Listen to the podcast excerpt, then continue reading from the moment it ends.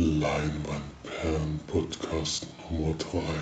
Heute mit explosionsfester Tiefkühltruhe, bockschweren Blocksprüngen und Roboter gegen Superhelden.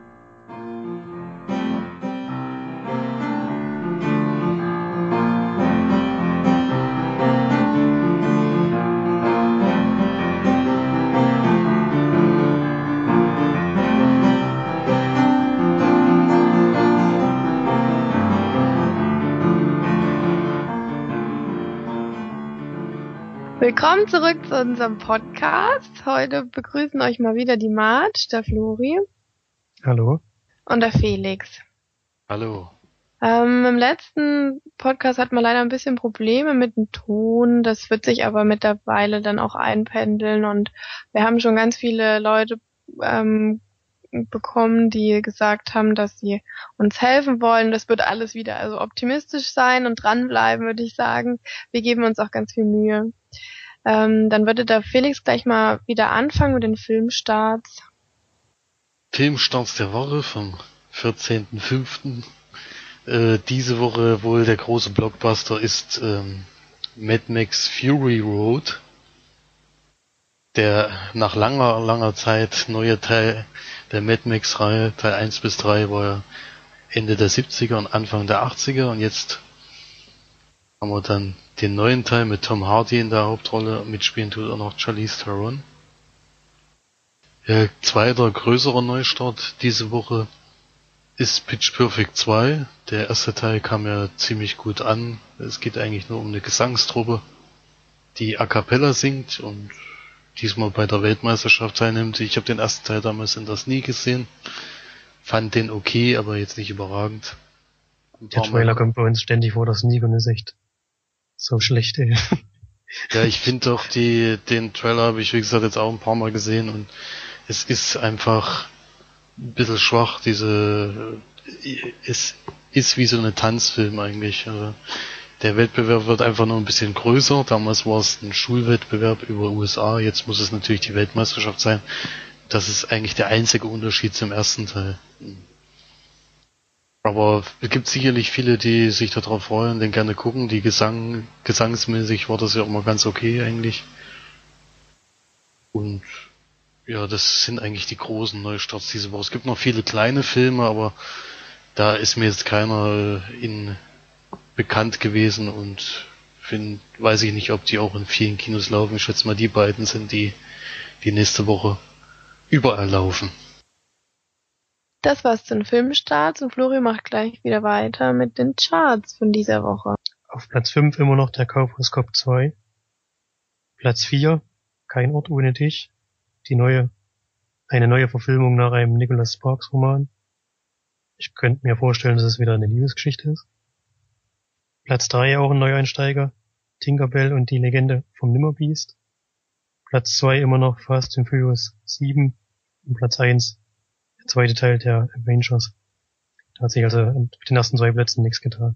Wir waren die Woche wieder mal in der Sneak am Montag in Suhl und haben den Film Big Game geguckt und da haben wir wieder ein Audio-Take aufgenommen, diesmal bessere Qualität, weil ich es diesmal gerafft habe, wie es geht. und hört einfach mal rein.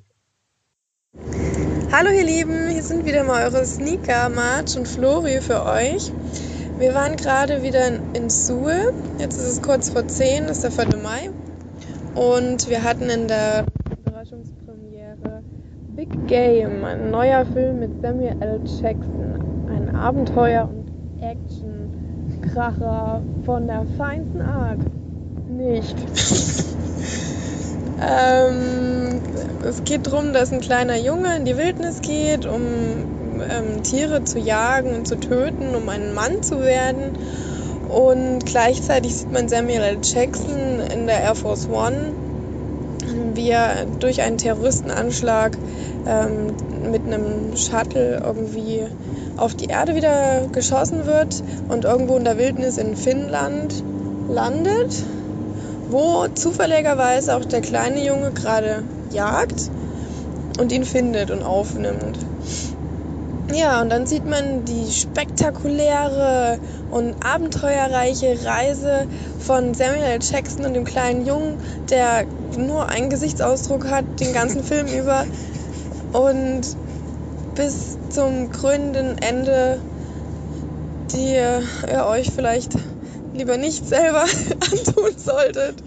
Also wie ihr vielleicht hört, es war wirklich ein absolut schrecklicher Film. Ich weiß nicht, vielleicht wenn man ihn guckt und als Satire nimmt, vielleicht hat er dann irgendeinen Reiz, aber ich weiß nicht, ich kann überhaupt nicht zusammenfassen, wie furchtbar ich den fand, weil es einfach die ganze Zeit nur Klischees bedient wurden und ein Filmfehler nach dem anderen nachgereiht wurde und man einfach gesehen hat, wie ähm, unschön der Film gedreht wurde, weil eigentlich alles mit CGI-Effekten gemacht wurde. Selbst eine Wand mit Fotos wurde animiert, wo ich mir denke, seit wann gibt sich die Filmbranche denn so wenig Mühe, dass man nicht mal Kleinigkeiten wieder selber dreht, sondern nur noch alles animiert und alles produziert, anstatt sich wenigstens mal ein bisschen Mühe zu geben. Aber nein,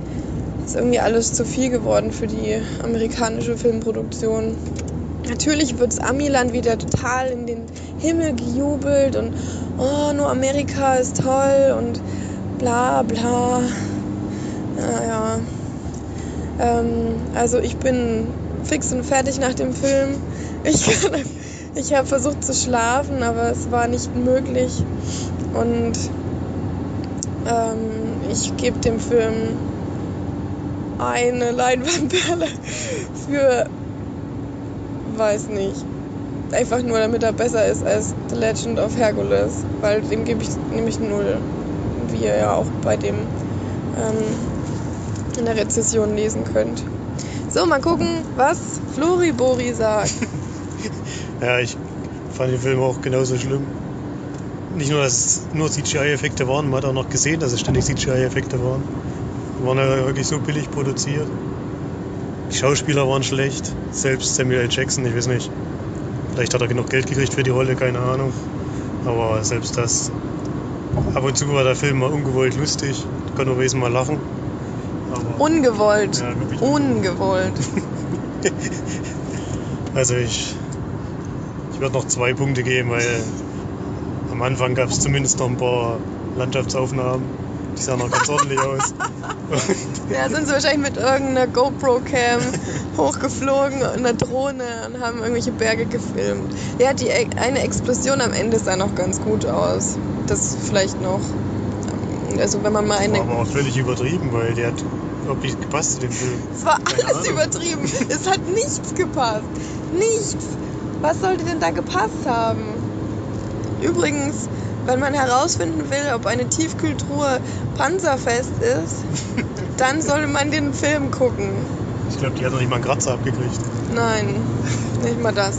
Wir waren noch mit einem Kumpel drin, der Robbie, und der sagt mir auch noch drei, zwei, vier Sätze. Also ich selber, äh, ich bin ja öfters mal dabei hier beim Filme gucken. Also das war schlimm. Es war einfach nur schlimm kann es gar nicht in Worte fassen, dass, das, äh, dass man eigentlich für so einen Film eigentlich im Kino Geld bezahlen würde, um sich den anzuschauen, weil es ging einfach gar nicht. Ja, ich, ja. Also ihr merkt pure Begeisterung bei uns allen. Also wirklich gar keine Sehempfehlung. Wenn ihr euch selbst bestrafen wollt, dann geht rein, bezahlt dafür Geld, unterstützt den Mist noch.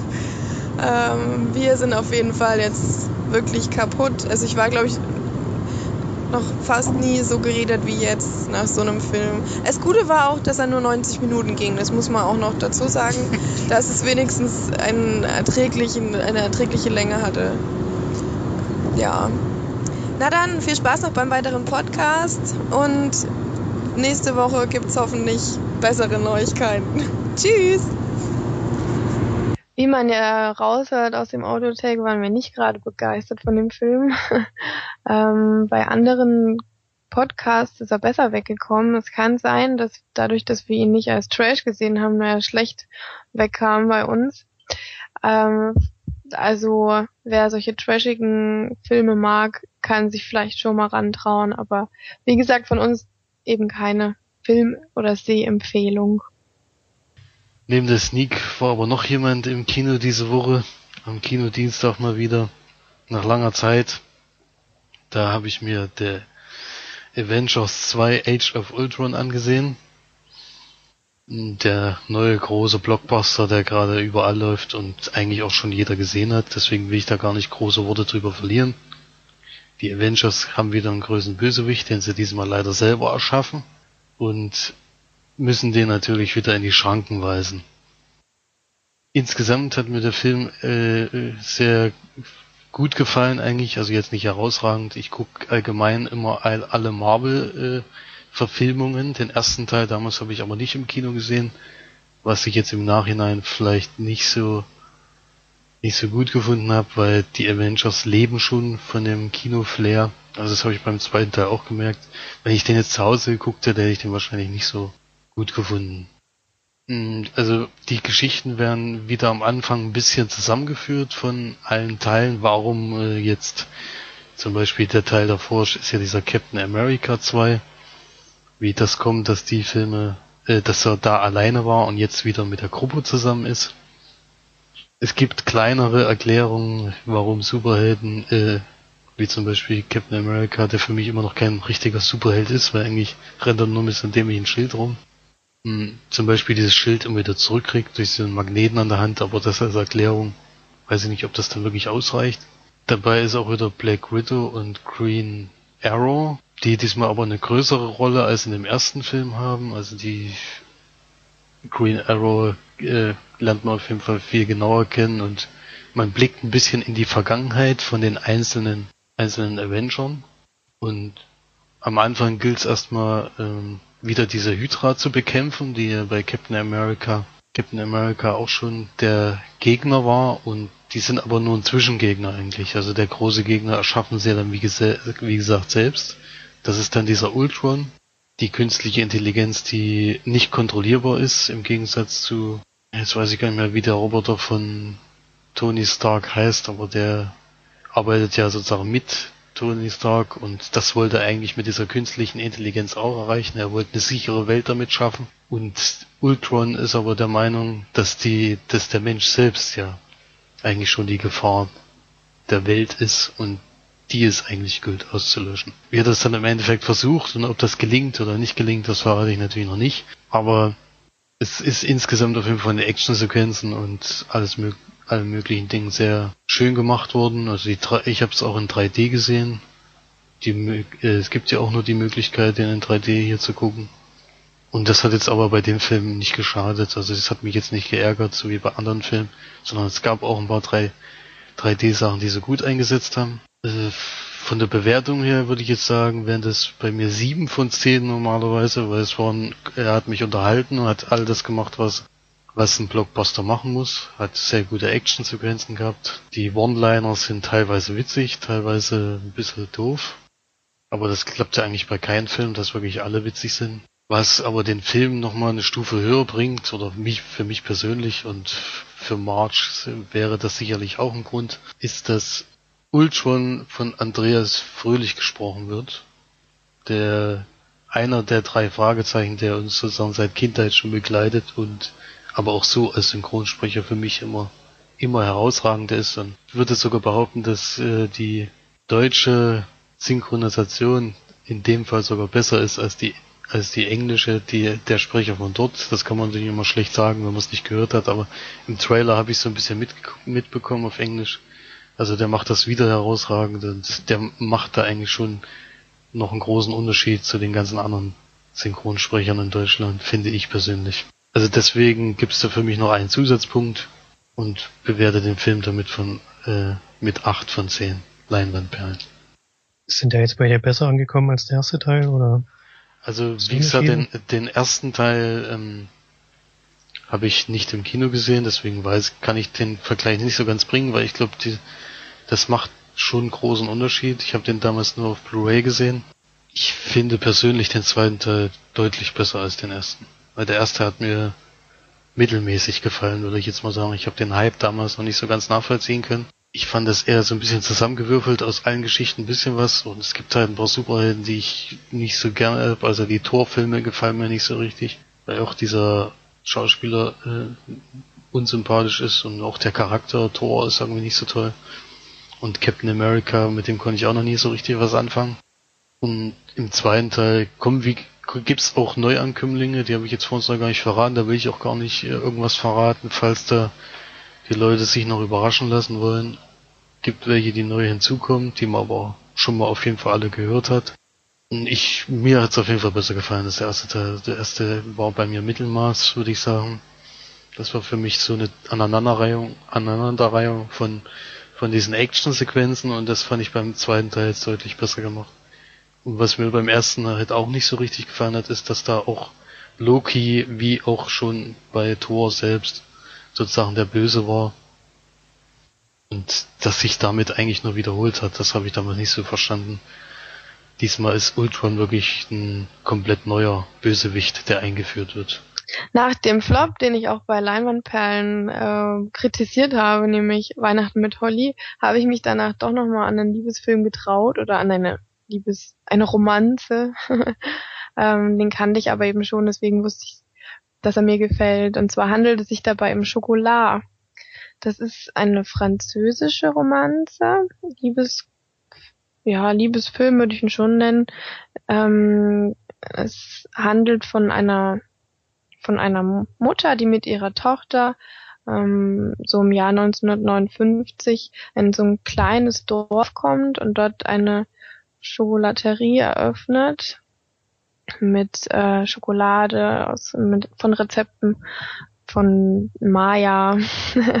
und es ist aber eben ein ganz, ganz katholisches Dorf mit ähm, ja ganz gläubigen Leuten und der Bürgermeister ist eben gegen alles, was sich ähm, gegen Religion und gegen dieses bürgerliche, eingetrimmte ähm, Zusammenleben richtet, ist er eben ganz stark dagegen. Und da sieht man dann die Konflikte, die sich da eröffnen zwischen der Mutter, also die wird gespielt von ähm, wie hieß sie nochmal? Juliette Binoche, genau. Und ähm, genau. Dann trifft die Juliette Binoche auf Johnny Depp, der einen Vagabunden dort spielt. Und die beiden verlieben sich eben und man sieht eben, die beiden sind halt, sind halt verpönt in der, in der, in dem Dorf. Und ja, dann begleitet man die beiden in ihrer Liebesgeschichte und wie sie sich gegen das Dorf behaupten müssen und Freunde finden und tolle Freundschaften schließen und eine schöne romantische Geschichte erleben. ähm, mir gefällt der Film sehr, sehr gut. Ich habe den schon vor langer, langer Zeit erst das letzte Mal gesehen und jetzt mal wieder angemacht. Ich bin immer wieder ganz begeistert davon, was für eine wunderschöne Geschichte das ist.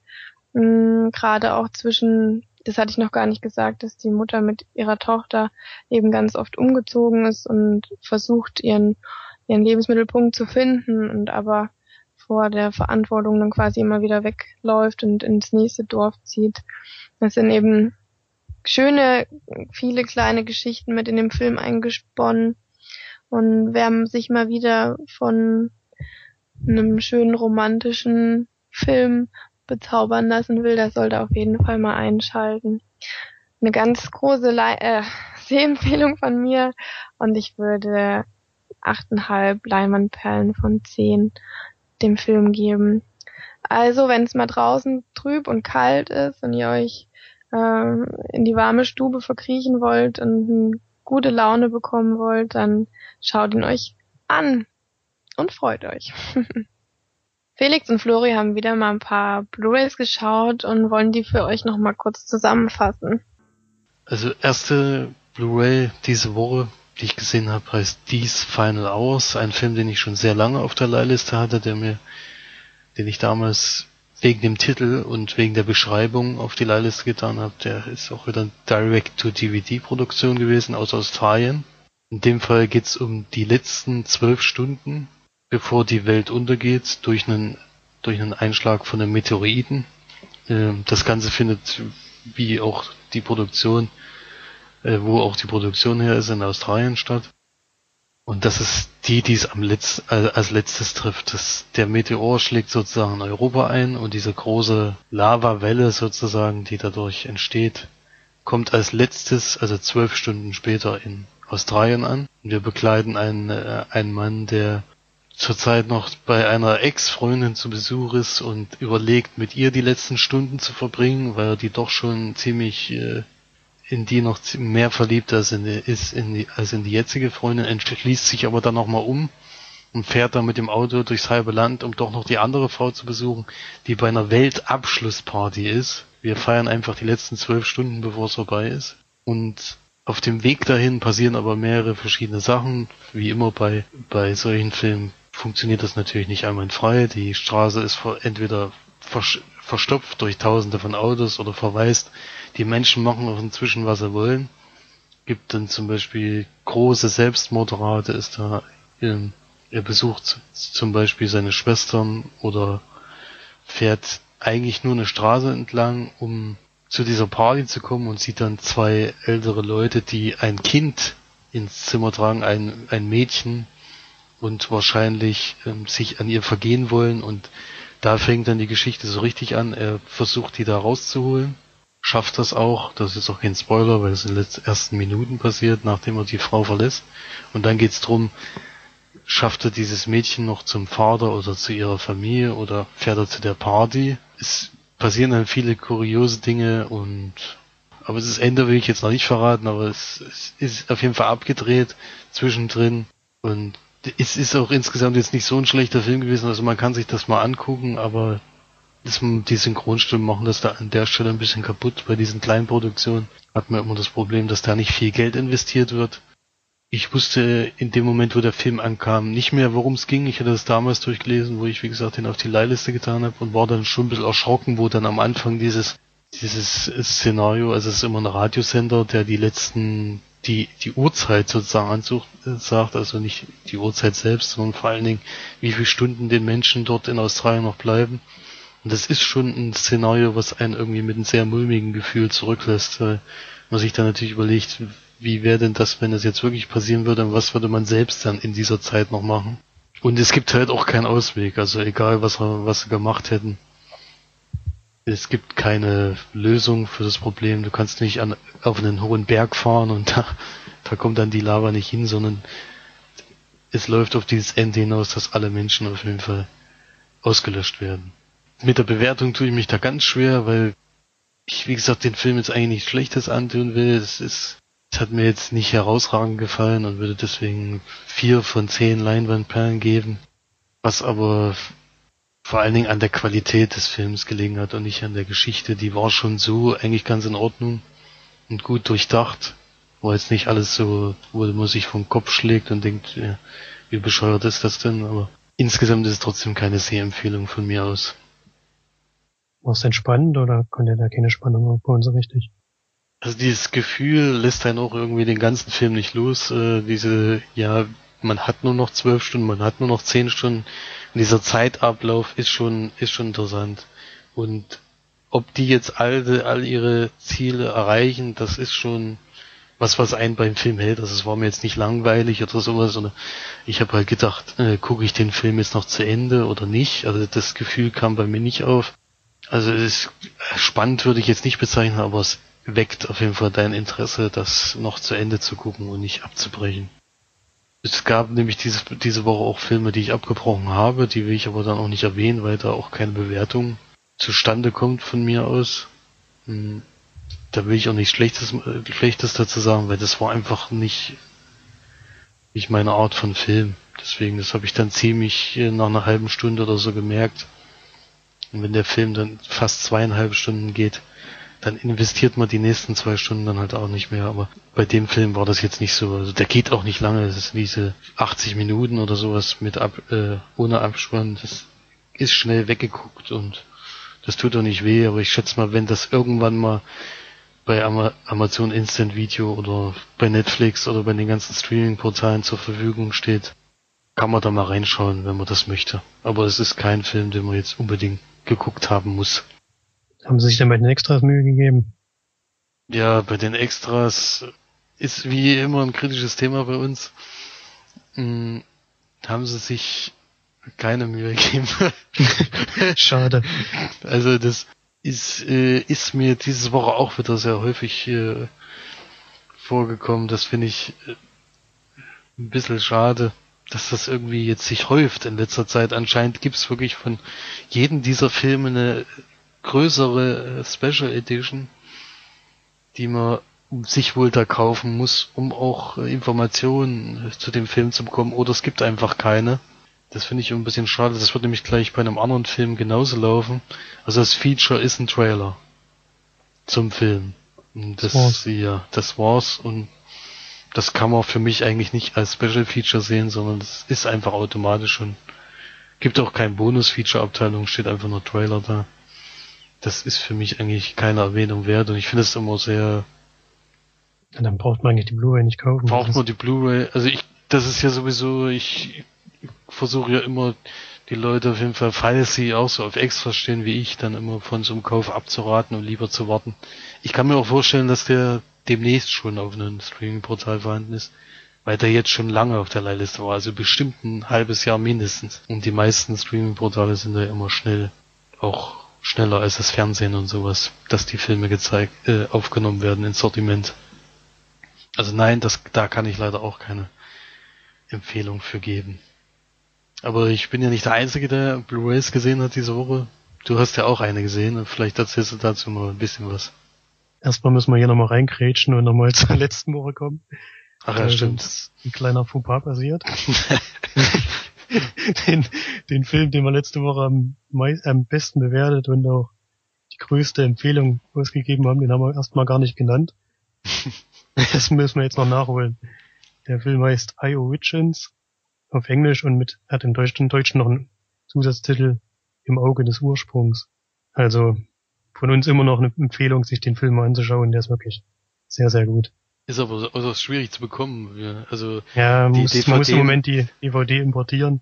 In Deutschland gibt's noch gar keine also ich, hab, Veröffentlichung. ich hab's, ich hab's auch nachgeschaut. Also bis jetzt steht immer noch Veröffentlichungstermin unbekannt an der Stelle. Obwohl der Den Film, ja Film- schon seit einem Dreivierteljahr aus dem Kino raus ist. Ja, bei dem Film wird es sich eigentlich lohnen, aber er ist auch noch relativ teuer, habe ich gesehen, wenn man den jetzt im Moment sich zulegen möchte. Leider. Gut gesehen habe ich diese Woche End of Watch. Das ist ein Action-Thriller von David Ayer. Den könnte man jetzt kennen von diesem Jahr zum Beispiel. Äh, hat er Herz aus Stahl gemacht. Den Film über den Zweiten Weltkrieg mit Brad Pitt in der Hauptrolle. Und das ist ein, also, es geht um zwei Polizisten, gespielt von Jake Gyllenhaal und Michael Pena. Die arbeiten in Los Angeles in einem Ghetto und man sieht sie eigentlich den ganzen Film über, wie sie auf Streife fahren und zu verschiedenen Einsätzen gerufen werden. Das ist eigentlich auch schon grob die Handlung des Films. Ich könnte noch sagen, dass er, dass gerade das mexikanische Drogenkartell dort heim- heimisch werden will in dem Viertel und deswegen einige Einsätze haben nachher was damit zu tun, aber bei weitem nicht alle sehr interessant an dem Film fand ich halt, wie er gedreht ist so ein bisschen im Dokumentarstil mit ganz verschiedenen Typen von Kameras. Beispielsweise die Verfolgungsjagden im Auto werden mit diesen äh, Kameras, die auf den Armaturenbrettern befestigt sind, die man auch so aus dem Fernsehen kennt oder von YouTube, damit gedreht und dadurch ist man halt sehr nah dran und äh, sehr spannungsgeladen. Vor allem die erste Szene ist da richtig gut. Da erzählt halt Jake Gyllenhaal aus dem Off, was die Polizeiarbeit so ausmacht und warum er Polizist ist und so. Und gleichzeitig verfolgen sie halt jemanden. Die Verfolgungsjagd an sich ist gar nicht so spektakulär, aber dadurch, dass man halt so nah dran ist, macht die schon mal richtig Spaß. Dann die Jake Gyllenhaal-Figur, die dreht irgend so ein Video für irgendeinen Film, äh, Beitrag, keine Ahnung für was. Und deswegen rennt er immer die ganze Zeit mit so einer Digitalkamera rum. Deswegen entstehen viele Bilder auch dadurch. Und das dritte, was sie haben und was eigentlich am coolsten war, die stecken sich beide so Knopflochkameras an, so dass man dann manche Szenen aus der Ego-Perspektive sieht und wenn sie da zum Beispiel eine Tür eintreten und da ein Haus stürmen und man ist da direkt mit drinne, sieht ja schon richtig, richtig gut aus. Sehr gut gelungen fand ich auch die Musik im Film. Die hat eigentlich immer gut gepasst zu allem. Ich könnte zwar jetzt nicht sagen, welche Titel das waren, da kenne ich mich nicht so richtig aus, aber es hat auf jeden Fall immer zu den Szenen gepasst. Sehr gelungen fand ich auch das Drehbuch. Teilweise sieht man nämlich beide minutenlang nur in, in ihrem Auto herumfahren und quatschen. Und es ist zwar teilweise auch, ähm, lassen halt auch ein paar Sprüche ab und so, das ist ja auch klar, das gehört ja mit dazu. Aber es sind auch ähm, tiefsinnigere Gespräche dabei, die man sich ruhig mal anhören kann. Das ist mir auch noch positiv in Erinnerung geblieben. Also ich hatte eigentlich sehr wenig kritische Punkte zu dem Film, deswegen kriegt er von mir auch eine hohe Bewertung. Ich habe dem neun von zehn Leinwandperlen gegeben. Ich weiß ja, dass du den auch gesehen hast, Felix. Ich würde gerne mal deine Meinung wissen. Also ich bin äh, in der glücklichen Lage, den damals im Kino gesehen zu haben. Also ich hatte mich damals, damals waren wir ja wöchentliche Sneakgänger in, in Gera und haben eigentlich jede Woche drauf gehofft, dass dieser Film kommt. Er ist damals im Dezember angelaufen, das weiß ich noch. Und wir haben eigentlich vor jeder Sneak diesen Trailer gesehen und waren immer, immer wieder aufs Neue begeistert. Er kam allerdings nicht in der Sneak und da haben wir dann doch normal im Kino gesehen. Und ich wurde da auf keinen Fall enttäuscht. Also ich hatte großen Spaß an dem Film. Ich fand ihn richtig spannend, gut gemacht. Diese Wackelkamera-Geschichte kann vielleicht stören, wen das stört, aber ich empfinde das immer als eher so ein Mittendrin-Gefühl, so wie bei Chronicle oder bei Blair Witch Project. Das ist zwar jetzt eine andere, andere Genre vielleicht, aber das, ich finde immer dieses Mittendrin-Gefühl macht irgendwie schon einen Unterschied. Und ich finde den Schau also Jay Gillenhall auch als Schauspieler immer sehr interessant und sehr, auch der Partner. Die machen ja auch, die machen ja auch eine Entwicklung durch im Film. Ne? Die machen eine Entwicklung das, durch. Die am Anfang sind das die übelsten coolen Säuer und aber je weiter sie nachher in das, in den Sumpf reinkommen, ja. Dreht sich das dann auch ein bisschen. Ich, ich finde, was mir halt auch positiv in Erinnerung geblieben ist, bei mir ist ja schon ein bisschen länger her, dass ich den Film gesehen habe, aber das worauf es dann im Endeffekt hinausläuft, ist keine völlig unrealistische Riesen-Megaballerei, wo man dann am Ende denkt, ja, das übertreibt jetzt, sondern es bleibt immer in diesem realistischen Rahmen. Ist immer noch so, dass man sich vorstellen könnte, dass es so passieren könnte. Beim Ende kann man sich vielleicht ein bisschen drüber streiten, ob das ein bisschen zu, zu sehr auf, ja, ich will es jetzt nicht sagen, weil es spoilert, aber vielleicht äh, war das dann doch ein bisschen zu hoch gegriffen, das kann man vielleicht sagen, aber mir hat's ja gut gefallen. Es gab. Ja, ich finde, es Ende hat auch gepasst zum Film, fand ich. Ja. Der ganze Film ist ja sowieso extrem realistisch gehalten, also. Das ist halt auch. Das passt die, schon. Man sieht halt, dass keiner unbesiegbar ist auf jeden Fall. Das ist schon mal ganz gut. Was, also ich hatte damals acht von zehn Punkten gegeben und ich war da mit mehreren Leuten drinne, die haben alle eine ähnliche Wertung abgegeben. Ich hatte den damals dir empfohlen, was du natürlich ignoriert hast, aber jetzt hast du ja mal Ich habe mir jetzt das Geschenk gekriegt. der, den, der lief ja den damals auch, auch im Kino. Ja. Nee, ich, ich weiß, äh, vielleicht kannst du jetzt in Extras noch ein bisschen was sagen, falls du schon gesehen hast. Ich habe die mir nämlich äh, auch nochmal ausgeliehen gehabt und habe extra wegen den Extras und da gibt's nämlich auch noch ein bisschen was zu sehen. Ja, es gibt ziemlich viele entfallene Szenen. Das geht, glaube ich, bei einer Dreiviertelstunde oder so.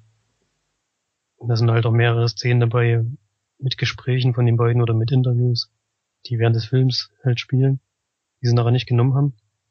Das war ganz gut. Bei den Making-ofs war es halt wieder so ein Problem, es hat sich sehr viel wiederholt, also. Ja, das ist mir damals auch aufgefallen. Es sind ganz viele kleine Featurettes drauf. Ja, die, sind, die wiederholen sich. Die wiederholen sich andauernd. Dann gibt's ein kurzes und ein langes Making-of, aber eigentlich ist nur das lange Making-of eine Verlängerung von dem kürzeren. Dadurch ist es halt eigentlich das gleiche, nur halt fünf Minuten länger geht es, glaube ich, aber das ist vernachlässigbar. Hm. Aber das war schon okay, nur die Wiederholungen sind natürlich irgendwann nervig, wenn man sich wirklich alles, alles anschaut. Ist vor allen Dingen so, dass sie immer ein Intro gemacht haben und das ist einfach bei jedem immer wieder dabei gewesen. Es gibt, glaube ich, vier oder fünf Kurzfilme und dann ist immer dasselbe Intro zu sehen. Das war dann irgendwie nervig. Genau. Das, das ist jetzt das Einzige, was mir da negativ aufgefallen ist, aber es sind auf jeden Fall einige Sachen drauf, die man mal angucken kann. Ich habe ja noch gesehen, dass der Film jetzt am, ich glaube, letzten Sonntag vielleicht sogar als Free-TV-Premiere, das weiß ich jetzt nicht, auch im Fernsehen kam. Und falls ein paar Hörer den gesehen haben, würden wir uns natürlich freuen, wenn ihr bei uns in den Kommentaren mal schreiben könntet, wie ihr den fandet. Ob ihr den ähnlich gesehen habt wie wir. Das wäre schön. Ja, vielleicht gibt's ja ein paar andere Meinungen auch dazu. Gibt sicherlich Ja. viele, die auch mit der Kamera selbst nichts anfangen können. Also, das ist wahrscheinlich. Das Schöne war halt, dass es verschiedene Kameras gab. Das war ja das ja, Coole. ja, aber es ist ist halt immer immer. ist ja nicht alles, ist ja nicht alles mit den Kameras, glaube ich. Ich weiß nicht genau. Ab und zu ist, glaube ich, auch mal eine feste Kamera dabei, aber nicht oft auf jeden Fall. Mhm.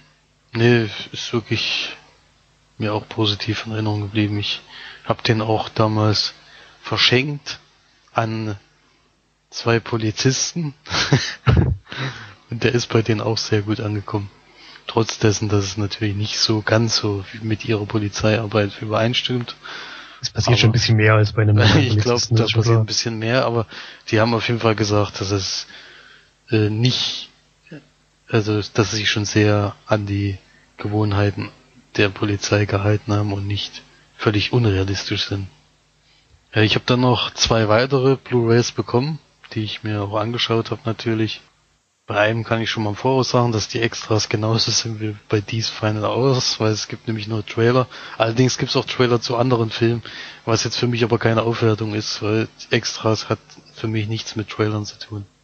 Gesehen wurde der Film ja vor kurzem erst von den Kollegen von Nerd Talk in auf dem Fantasy-Film, ne, Filmfest war es nicht, war irgendwie so ein so eine andere Art, wo man aber trotzdem Festival halt irgendwie. ein Ja. Festival zu Horrorgeschichten oder Horrorfilmen, verschiedenen Sachen und die, den, da ist er sehr gut angekommen und alle, die die eigentlich positiv bewertet haben, die habe ich mir direkt auf die Leihliste geschmissen und der erste wurde mir jetzt zugeschickt. Die sind nämlich, die meisten sind ja direct to DVD und jetzt am 30. April erschienen. Und der erste, der da gekommen ist, heißt Camp Evil. Äh, in dem geht es eigentlich nur darum, dass eine Pfadfindergruppe von, ja, ich sage jetzt mal zwischen acht und zehnjährigen, so zehn Stück von zwei Betreuern in den Wald mitgenommen werden, um dort zu zelten. Und äh, dieses, die Polizei hat aber schon die Anmerkung gebracht, dass es da in der Gegend ein bisschen kritisch in letzter Zeit war. Da passieren komische Dinge und wenn dann nur auf eigene Gefahr und das machen sie natürlich trotzdem, weil die sind ja Abenteurer und fahren dann dahin und es fällt aber ein von den Pfadfindern ziemlich früh auf, dass an, da irgendwas nicht stimmt. Und es ist natürlich wie immer in Horrorfilmen, es glaubt ihm keiner und sie fangen also ganz normal an da zu zelten und bauen alles auf und machen ihre Spielchen und sowas. Und mit der Zeit gibt es aber dann ähm, Vorkommnisse, wo auch andere langsam zweifeln, ob das hier wirklich alles in Ordnung ist und alles so richtig läuft. Und ja, weitergesponnen würde ich jetzt mal sagen, geht's natürlich in die übliche Richtung wie alle Horrorfilme. So ein bisschen, was aber den Unterschied macht und was da auch ein bisschen heraussticht, ist die Art und Weise, wie äh, es zu irgendwelchen sterbenden Leuten kommt. Denn die, es ist wieder ein Film mit vielen Pfeilen eingebaut, in dem ist es aber nicht so, dass äh, die Fallen dazu da sind, um die Leute umzubringen, sondern es ist vor allen Dingen dazu da, um sie in die falsche Richtung zu locken. Also es gibt nicht irgendwie eine Falle, wo jemand reintritt und dann wird er von einem von einem Pfeil äh, abgeschossen oder sowas automatisch, sondern sie locken immer diese Leute schon in ihre Richtung, um da auch selbst sie umzubringen. Es gibt auch Fallen, wo jemand direkt dort hängen bleibt oder sowas. Also es ist immer so gemacht, dass die Person selbst überlebt, aber aber dann halt von den Leutchen besucht wird sozusagen. Was noch positiv war, ist, dass die Hand, dass er handwerklich gut gemacht war. Es ist also kein amerikanischer Film, sondern ich, ich konnte es leider nicht so ganz entziffern. Ich habe es jetzt noch nicht nachgeschaut, weil ich den gerade heute gesehen habe. Ich denke mal, es ist Belgien oder Holland, hatten die damals gesagt, aber ich bin mir jetzt nicht hundertprozentig sicher. Der ist auf jeden Fall handwerklich sehr gut gemacht. Also es gibt Horrorfilme gibt's ja en masse und es sticht immer wenig heraus. Es gibt zum Beispiel eine Szene bei The Crazes, die mir immer in Erinnerung bleibt, die eigentlich nur ein Haken, der an der Kette hängt und so ein Eisenhaken, der immer an so ein Blech schlägt und das geht halt längere Zeit lang und man merkt, irgendwas stimmt dort nicht. Und dann baut sich so eine Spannung auf oder damals wie beim ersten Saw-Teil dieser Mann, der durch die Wohnung läuft, die komplett dunkel ist und er ist nur mit einem Fotoapparat bewaffnet und macht immer Blitze. Solche sind Sachen, die mir immer in Erinnerung bleiben. Und hier gibt es so eine ähnliche Szene mit Regen auf einer Blechdose. Auch wieder ganz einfach eigentlich, aber es baut irgendwie komisches Gefühl in einem auf und man merkt schon, irgendwas stimmt hier gewaltig nicht und gleich kommt was, was Böses. Und es gibt halt auch am Anfang direkt eine Szene, wo ich äh, mich persönlich erschrocken habe und das passiert selten bei, bei Horrorfilmen, dass ich mich noch erschrecke, dass man mich noch überraschen kann, aber in der, dem Moment hatte ich damit nicht gerechnet. Also ich würde den auf jeden Fall, wie auch die, wie auch die Leute von Nerd Talk und sowas, würde ich den auf jeden Fall empfehlen was negativ an dem Film ist, kann ich jetzt nicht so richtig sagen, weil das hm, Teile das Ende auf jeden Fall spoilert. Aber ich kann auf jeden Fall so viel sagen, dass, was ich auch schon am Anfang gesagt habe, ist der Großteil der Gruppe aus 8 bis 12-Jährigen jetzt im Schnitt so ist. Und das finde ich ein bisschen klar ist das der Grund dafür, dass die Pfadfindergruppe da in diesen Wald fährt, weil diese Ausgangssituation ist. Aber wenn natürlich solche Leute dann in einem Horrorfilm inbegriffen sind, dann kann man sich ja vorstellen, dass auch nicht alle da überleben können. Das äh, finde ich halt vielleicht ein bisschen zu verfrüht, dass man da jetzt Kinder sozusagen das dann miterleben lässt. Aber gut, das kann halt jeder, jeder für sich selbst entscheiden. Es ist ein 18er und das äh, sieht man auch in Großteilen des Films. Also es ist ich weiß nicht, ob er in Deutschland geschnitten wurde. Keine Ahnung, kann ich nicht sagen. Aber als Horrorfilm selbst würde ich auf jeden Fall mal sagen, dass man den gucken kann. Vor allen Dingen dann, sobald er äh, bei ein bei Netflix oder sowas vorhanden ist. Camp Evil insgesamt auf jeden Fall ein Film, den man sich angucken kann.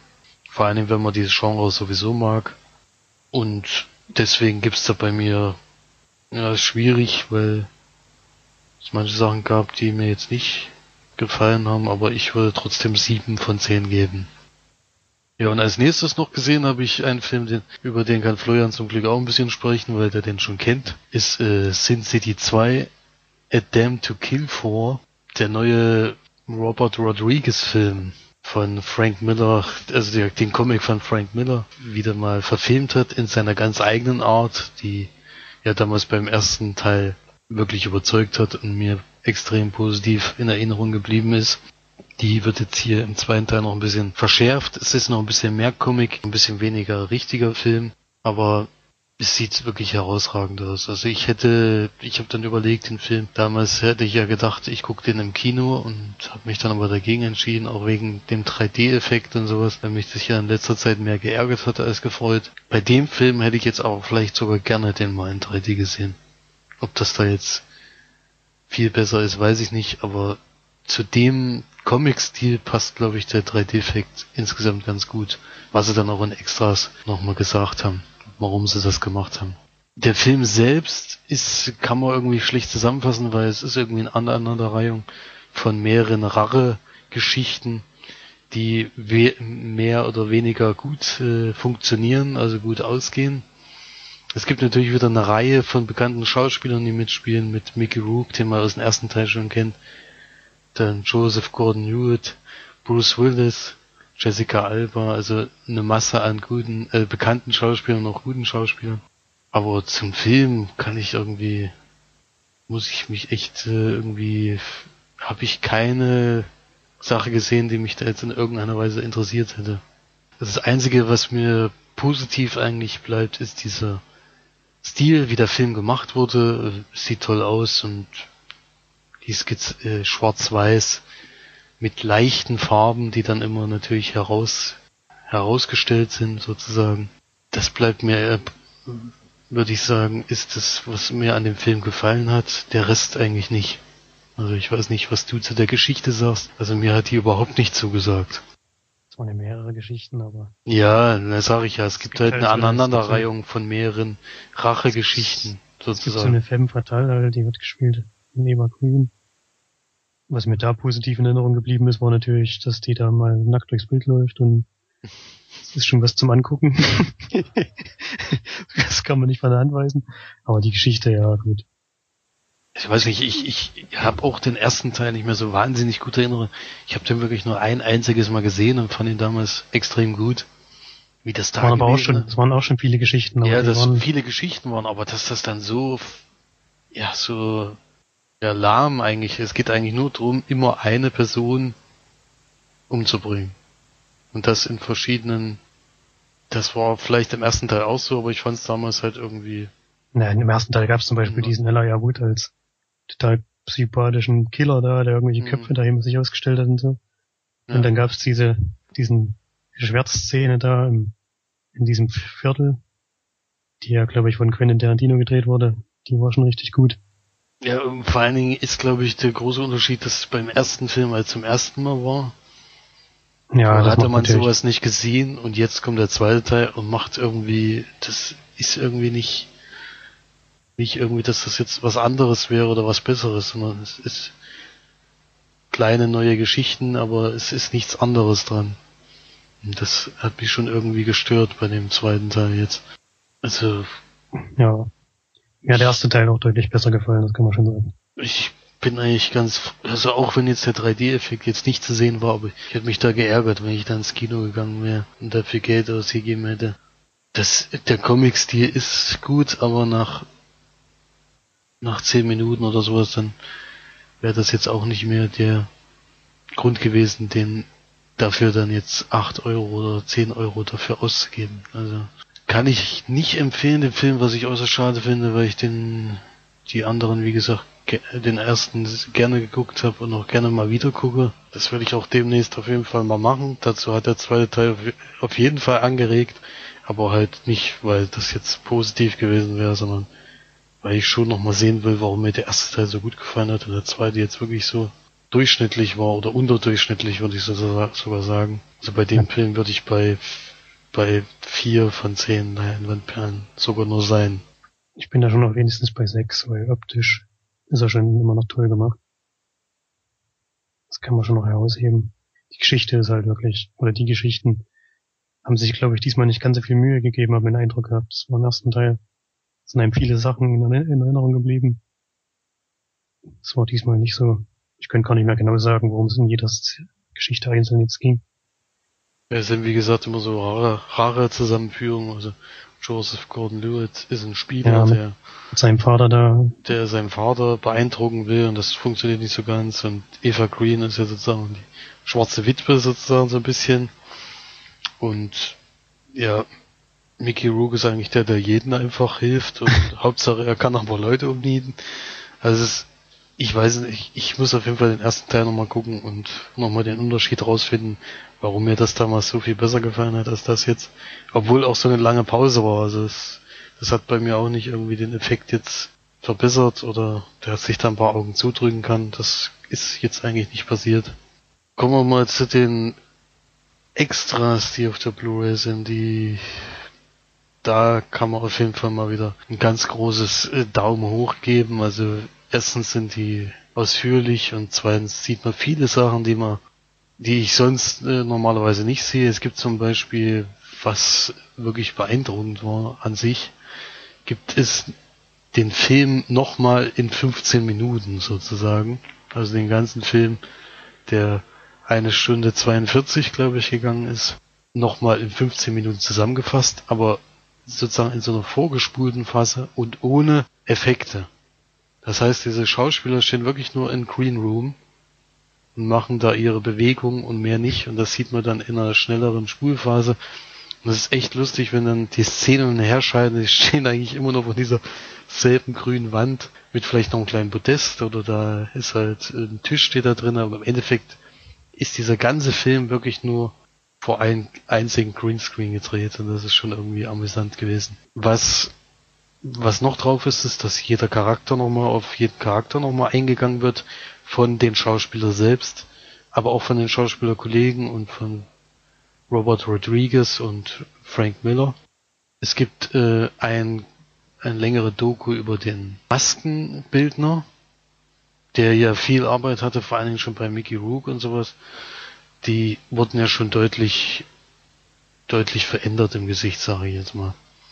Dann gibt's äh, einen lang, längeren Film über die Stunt-Geschichten im Film. Also es gab jetzt gefühlt in dem Film. Ist ja alles Tricks, aber ein bisschen was ist dann auch selbst gemacht.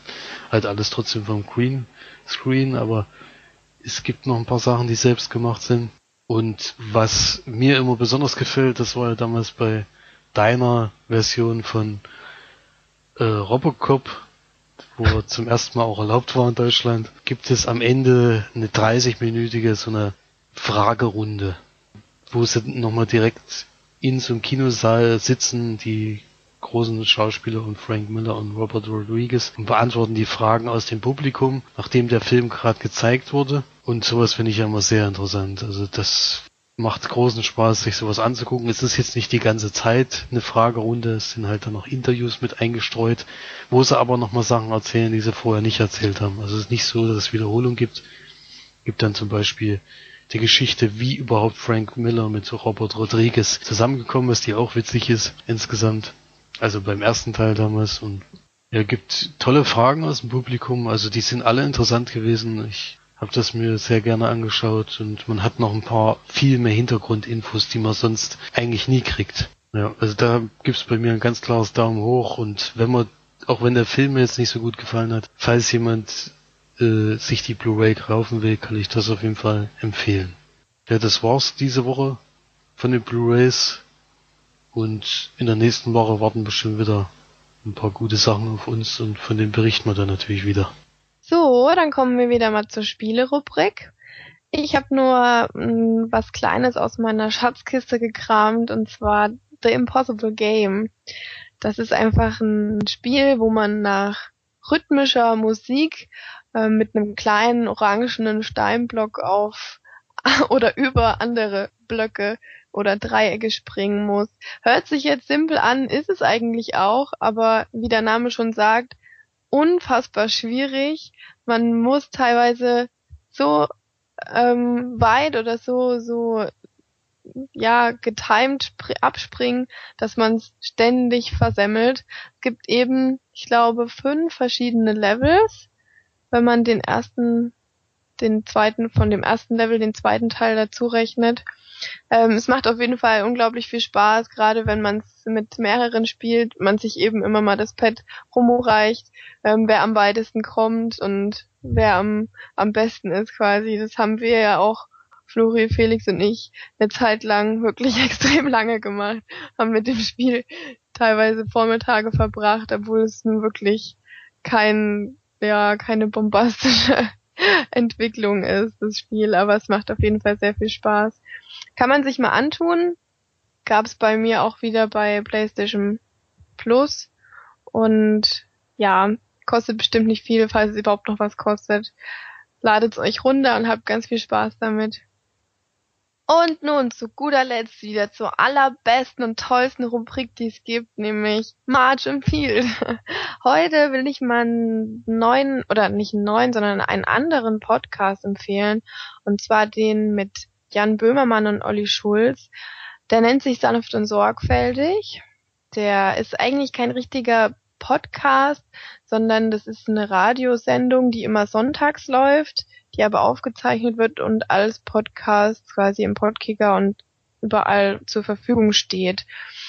Die reden einfach über bestimmte Themen, also eigentlich relativ sinnlose Themen meistens und eben sehr ironisch und zynisch auch was mir sehr, sehr gut gefällt. Und ich höre ja Jan Böhmermann sowieso sehr gerne zu und schaue auch sein, sein äh, Neo-Magazin Royal beispielsweise sehr gerne.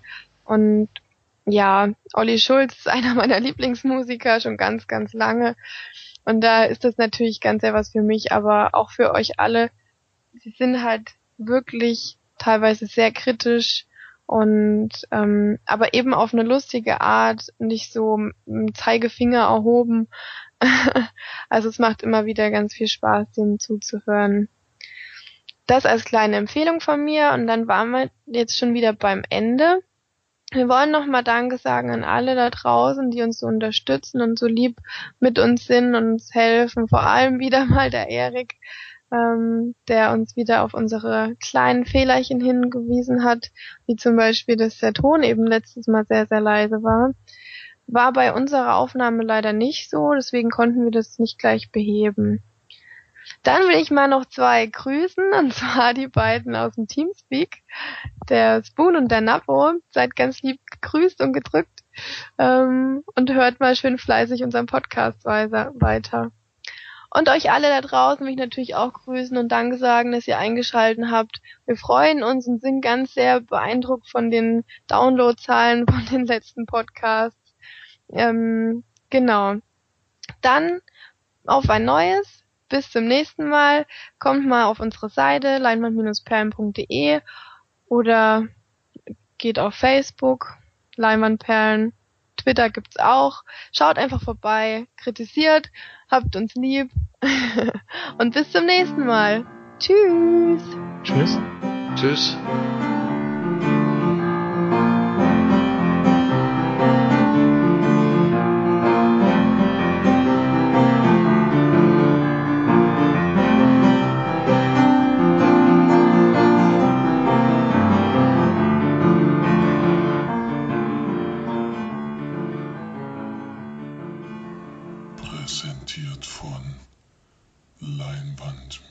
perlen.de